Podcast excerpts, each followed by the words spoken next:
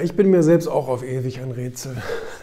So wie Martin Semmelrogge seine neue Biografie hier überschrieben hat, hat er mir jetzt äh, zugeschickt. Wir haben uns ja ähm, vor einiger Zeit in Köln getroffen, auch das erste Mal getroffen und ähm, auch so ein bisschen über seinen Erfolgsweg äh, gesprochen und ähm, er hat da gerade Theater gespielt in Köln und lebt ja auf Mallorca. Nein, aber ähm, was ich so spannend fand, ähm, ist, dass zum Beispiel er ein Beispiel für jemanden ist, der so unsagbar viel schon gemacht hat. Also wirklich, also Lebenserfahrung viel gemacht hat. Sehr viele schlechte auch und äh, war auch in, in, manchen, in mancher Hinsicht sicherlich ähm, kein gutes Beispiel.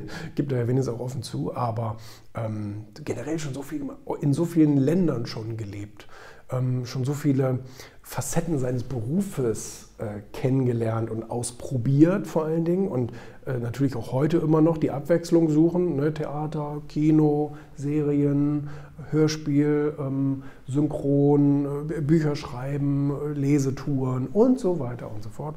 Jetzt lebt er auf Mallorca.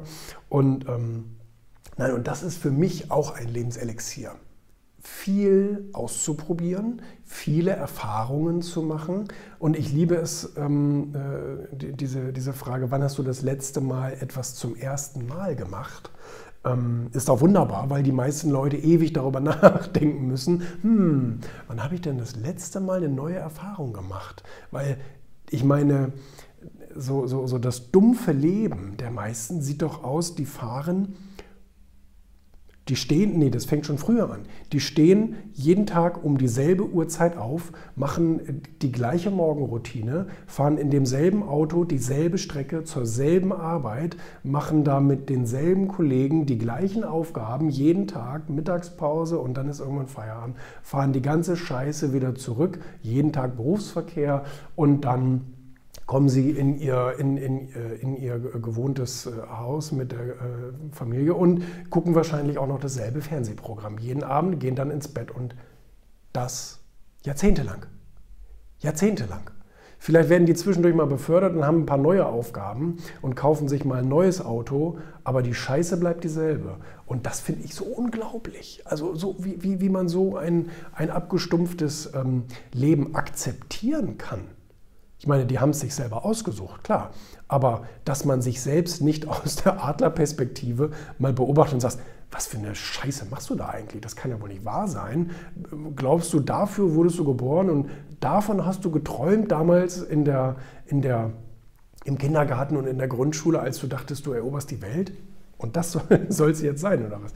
Deswegen glaube ich, kriegen die meisten auch so eine, so eine Lebenskrise irgendwann so mit 50 oder sowas. Weil sie denken, fuck, das kann ja, das kann es ja nicht gewesen sein. Ne? Ähm, zwischendurch dachtest du wahrscheinlich noch mal, deine Kinder retten dir den Arsch und irgendwie, das ist dein neues Lebenselixier, aber auch, ne, auch das verschwindet irgendwann.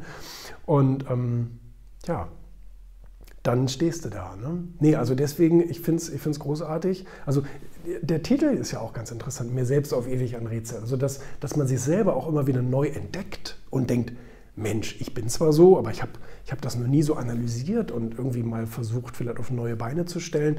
Ähm, das finde ich auch ein sehr, sehr spannender Gedanken. Also ich kenne ja auch meine Schwächen und ähm, sie begegnen mir ja auch immer wieder und es sind ja auch immer wieder lustige Begegnungen. Ähm, aber äh, ja, das Ganze auch so ein bisschen so als, als wirkliche Reise zu begreifen, ne? das finde ich einfach so wahnsinnig spannend. Letztendlich bereut man ja ähm, auf dem Sterbebett eher die Dinge, die man nicht getan hat, als die Dinge, die man getan hat und vielleicht auch falsch getan hat. Und das ist ja auch, jeder von uns macht irgendeinen Bockmist und das gehört dann irgendwie auch dazu, muss man ja nicht wieder machen. Aber zumindest hat man eben neue Facetten des Lebens irgendwie so ein bisschen aufpoliert. Das ist doch ganz spannend. Ähm, das ist ganz, also ich finde das schon ganz spannend. Und ähm, finde, wie gesagt, das Gegenteil total traurig. Also für mich wäre das überhaupt nichts. Ich muss sagen, momentan während der Corona-Zeit ähm, finde ich es sehr, sehr eintönig und langweilig. Also ich habe das beste Jahr meines Lebens gehabt. Ich habe noch nie so viel Geld verdient und noch nie so viel geschafft und bewegt. Ähm, aber es war totlangweilig. ich fand es ich fand's echt, also durch diese ganzen Lockdowns und so weiter, echt hm, langweilig, muss ich sagen. Da freue ich mich ähm, oder ich hoffe natürlich, dass es dann irgendwann auch mal wieder losgeht mit der, mit der Normalität. Vielleicht so im ersten Quartal bleiben wir mal optimistisch. Alter Schwede. Naja, gut. Aber dann, äh, dann sind wir mal gespannt.